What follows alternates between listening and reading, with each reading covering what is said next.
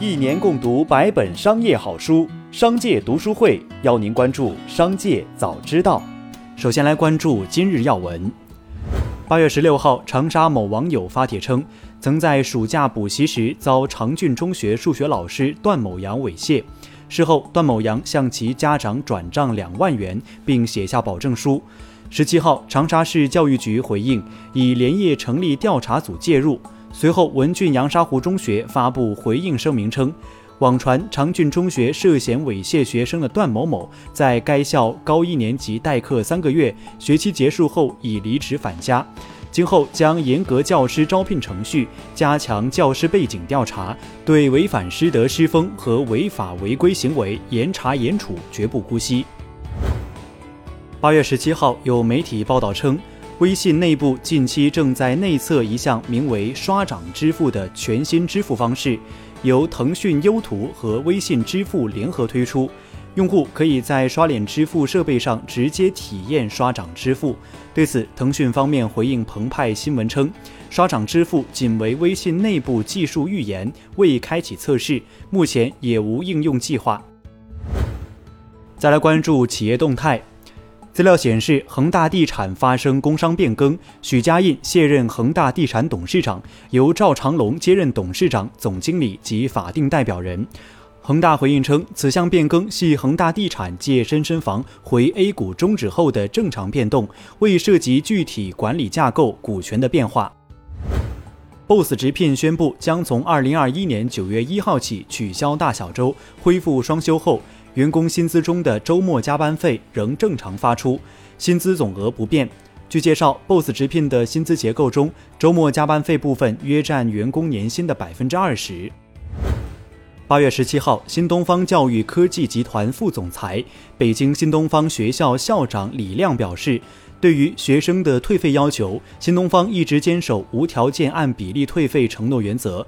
对于报名后未开课的学生的退费要求，无条件给予退费；对于已开课学生的退费要求，按照已完成课时扣除相应学费，给予全部无条件退费。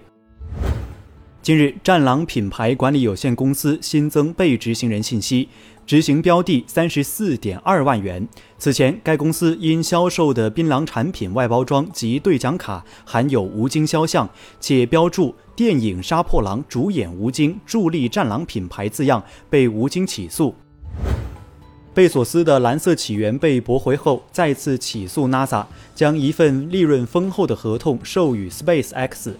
NASA 最初曾有意将合同授予几家供应商，但由于预算太少，只与 SpaceX 签订合同。蓝色起源认为，NASA 未能给予其他公司公平的机会。八月十七号，经多方证实，DCM 董事总经理魏萌去世，年仅三十二岁。多名风险投资业内人士发文悼念。再来关注产业新闻。美国证券交易委员会主席加里·詹斯勒表示，他已要求美国证券交易委员会工作人员暂时暂停中国公司用来在美国上市的壳公司的 IPO，并希望投资者了解更多关于公司结构的信息。他重申一项要求，即必须允许美国官员检查中国公司的财务审计。如果中国运营公司的审计师在未来三年内不公开他们的账簿和记录，无论是在开曼群岛或中国注册的公司，将无法在美国上市。八月十七号，《人口与计划生育法》修正草案提请十三届全国人大常委会第三十次会议审议。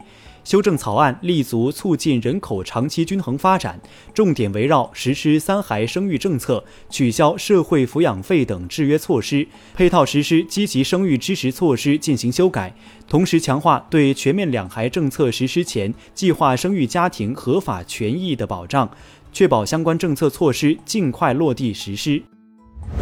在疫情的影响下，今年的暑期档依旧冷清。灯塔数据显示。今年暑期档七月票房仅为三十二点二八亿元。纵观今年暑期档的票房格局，两极分化现象十分明显。数据显示，截至八月一号，七月份上映的四十八部电影中，超过百分之五十二的电影票房不足五十万元。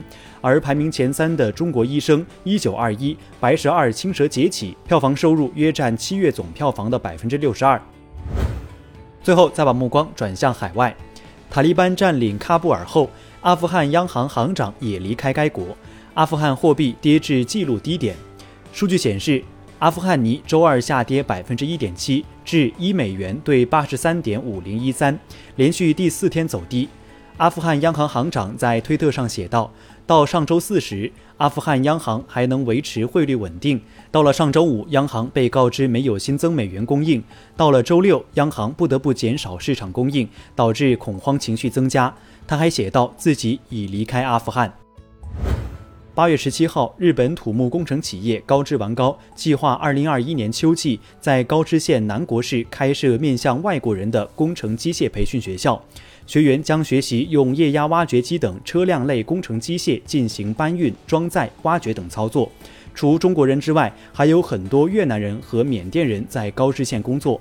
该公司将开设支持三国语言的技能学习和实操培训课程。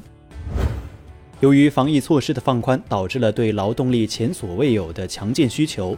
英国企业首次出现了超过一百万个新职位空缺。